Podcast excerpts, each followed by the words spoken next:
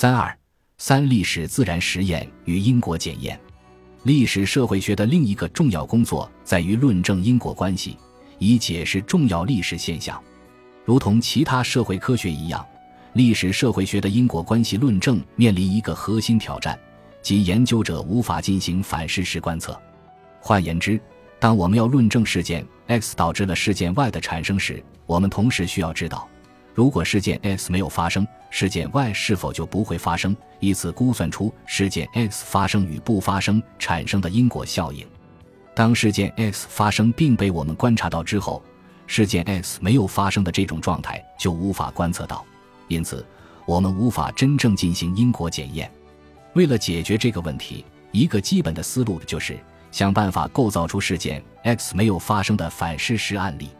比如。在案例下，X 发生了，我们观察到 Y，我们希望可以在 B 案例下观察，若 X 不发生，Y 是否也不发生？只要 A 与 B 在除 X 事件之外，其他条件非常相似，那么我们可以将 B 案例中 X 事件的不发生近似的作为 A 案例中 X 事件发生的反事实结果。通过比较 A 案例与 B 案例中 Y 事件发生与不发生的情况。我们可以推测 X 事件是否是 Y 事件发生的原因。当差异性案例或样本足够多时，其他因素对事件 Y 的影响就越来越随机。我们进而可以更加准确地获知 X 事件对于 Y 事件的影响。同时，我们也可以利用定量方法来检验 X 事件与 Y 事件之间的关系，而非逐个进行案例比较。因果关系的识别要求我们能够找到相似案例进行反事实推断，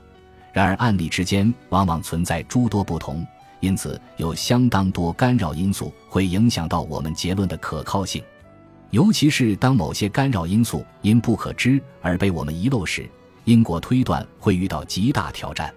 如果我们能够找到某个历史场景存在两个相似案例，由于某种历史偶然性。其中一个案例发生了外生变化或者具有某种特征，而另一个案例没有发生这种变化或没有这种特征，那么我们就可以利用这样一种历史自然实验来检验该变化与特征对于我们关心结果的影响。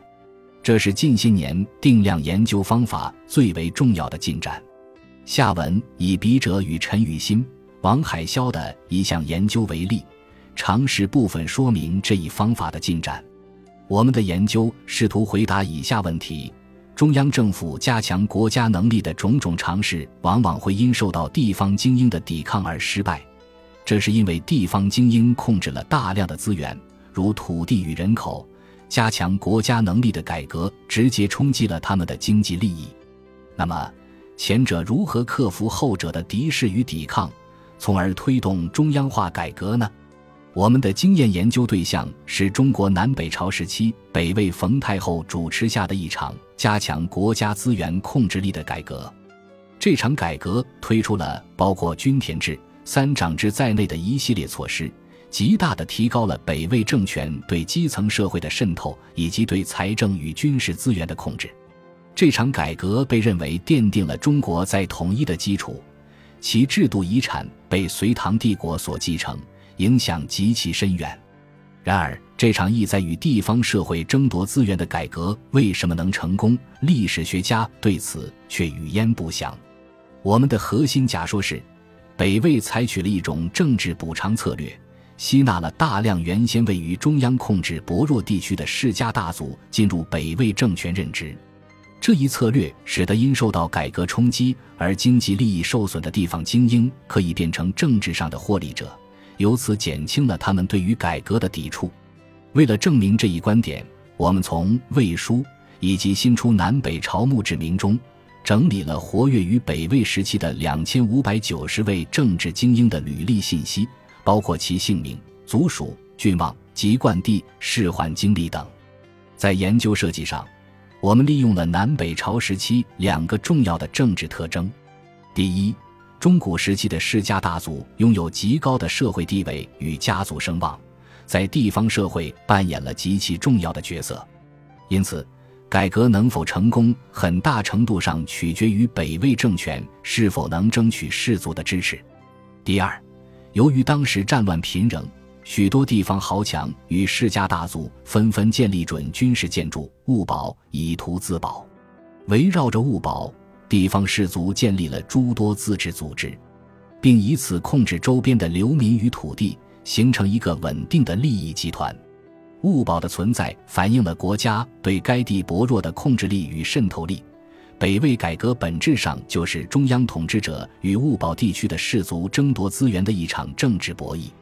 因此，我们的假说可以进一步细化为：相对于物堡地区的其他类型精英，以及相对于无物堡地区的精英，那些来自物堡地区的士族应该更有可能得到政治补偿，进入政权任职。我们利用双重差分估计策略来检验假说。我们通过比较改革前后来自物堡地区的士族与无物堡地区的精英进入北魏政权任职的数量。来证明士族之所以被吸纳进政权，是由于政治补偿的需要，以减弱他们对新政的抵抗。在这个识别策略中，物保地区是我们重点关心的地区，也称处理组。我们首先要比较物保地区与无物保地区的精英进入政权的差异，其中后者构成了我们的反事实案例，也称之为控制组或对照组。更重要的是。我们不仅比较物保地区与无物保地区，还比较了这两个地区改革前后士族进入政权的概率。因为如果只比较地区差异而不考虑时间差异，只能得出物保地区氏族更有可能被吸纳进政权这个结论，但不能证明北魏是为了顺利推行改革才吸纳受改革冲击地区的氏族这一假说。因此，同时比较空间与时间上的差异。使得我们的因果论证更加有力，我们的研究也确实印证了这一假设。首先，在改革前，物保地区的氏族与无物保地区的精英相比，进入政权的概率没有统计上的显著区别。然而，在改革后，物堡地区进入政权的士族数量相对其他地区多出四倍之巨，并且进入政权的这些士族品阶较高，也更有可能担任高级职位，尤其是。物堡地区的士族大量担任吏部的官职，通过所掌握的人事任免权，构建士族政治网络，从而持续的再生产其所获得的政治权利。我们也发现，改革后进入政权的物保氏族晋升概率更大，且没有发现北魏对这些氏族进行系统性清洗的记录。通过这样一种研究设计，我们证明了北魏为了顺利推行改革，确实采取了政治补偿策略。并且这种补偿策略也非常成功。这种双重差分的研究策略，利用了两组对照组来作为反事实案例，从而证明处理组内涵的因果关系。这种策略的好处是，并不要求控制处理组与对照组的所有区别，只要求这种区别是稳定的，即这种区别不会在改革之前扩大或缩小。这被称为平行趋势假设。这种方法在定量研究设计中被广泛使用，尤其适用于研究改革这种同时有地区与时间差异的事件。类似的定量方法还有断点回归、匹配方法等。研究者可以通过一些事件或数据结构特征来寻找反事实案例。本集播放完毕，感谢您的收听，喜欢请订阅加关注，主页有更多精彩内容。